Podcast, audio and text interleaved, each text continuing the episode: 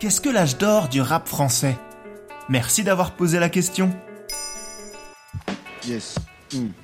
Nous vivons actuellement ce que certains spécialistes appellent le second âge d'or du rap français. La route a été longue, mais aujourd'hui la musique la plus écoutée de France est devenue la nouvelle pop. Le rap s'est fondu dans l'industrie et s'est tellement diversifié que tous les publics ont trouvé un MC à leurs pieds et les disques d'or et de platine pleuvent comme si c'était facile. Ce second âge d'or aurait commencé aux alentours de 2017, date non exhaustive, avec l'éclosion d'artistes aussi variés mais qui se sont tous révélés importants par la suite. On pense à des PNL, des SCH, des Lompal, etc.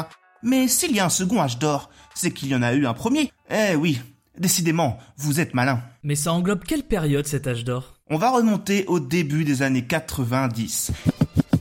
Il commençait à se faire loin le temps où les initiés devaient tendre l'oreille pour enfin écouter du rap à la radio chez Dynastyle, où ils pouvaient alors y entendre les premiers freestyles d'NTM, Assassin, Minister Hammer ou encore MC Solar. Quelques années plus tard, le style connaît ses premiers succès commerciaux et commence à trouver écho auprès du grand public. Et si l'industrie prend de moins en moins le rap de haut, c'est dans l'underground que la révolution va se jouer. Et à partir des années 95 jusqu'au début des années 2000, c'est une vraie ébullition créative qui va opérer. Le mouvement hip-hop a fini d'emporter la jeunesse de Paris et de ses banlieues avec lui. Et ses acteurs ont construit leur propre écosystème.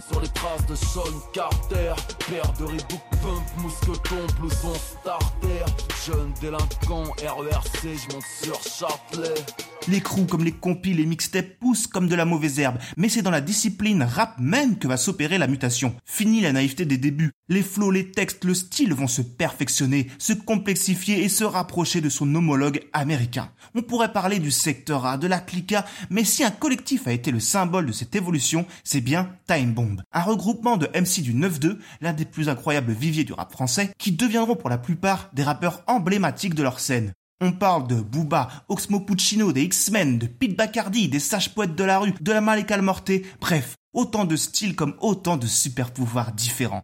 Leur arme, des raies multisyllabiques, une attitude arrogante, un vrai sens de la formule au service d'images fortes et une multiplication des figures de style qui n'ont jamais aussi bien porté leur nom, avec en tête de file la métaphore.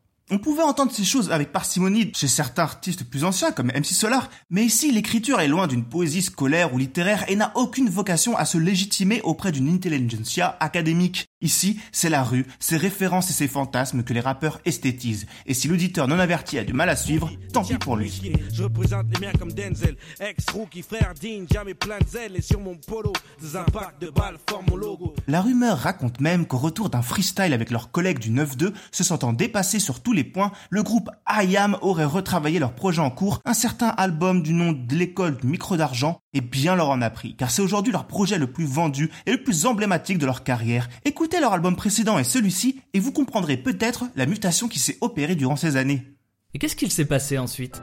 Vers 2005, c'est la crise du disque et les ventes ne suivent plus. À l'heure du téléchargement, même les rappeurs les plus encensés ne rencontreront jamais le succès. Salif, Nubi, Nesbill, McTyre, on appellera cette génération de talents gâchés celle des rois sans couronne. L'ambition est au point mort. Les artistes crient au boycott, les clashs en mêlent. Il faudra attendre le milieu des années 2010 pour que le rap retrouve de sa légèreté avec de jeunes groupes comme 1995 qui, vous l'aurez compris, revendiquent l'influence directe du premier âge d'or et en reprennent tous les codes. Depuis, le chevalier streaming est arrivé sur son destrier internet et a permis au genre de sortir la tête de l'eau et à ses acteurs d'exploser les charts et même de faire danser les campings. Alors, heureux? Maintenant, vous savez. En moins de 3 minutes, nous répondons à votre question. Que voulez-vous savoir? Posez vos questions en commentaire sur les plateformes audio et sur le compte Twitter de Maintenant Vous Savez Culture.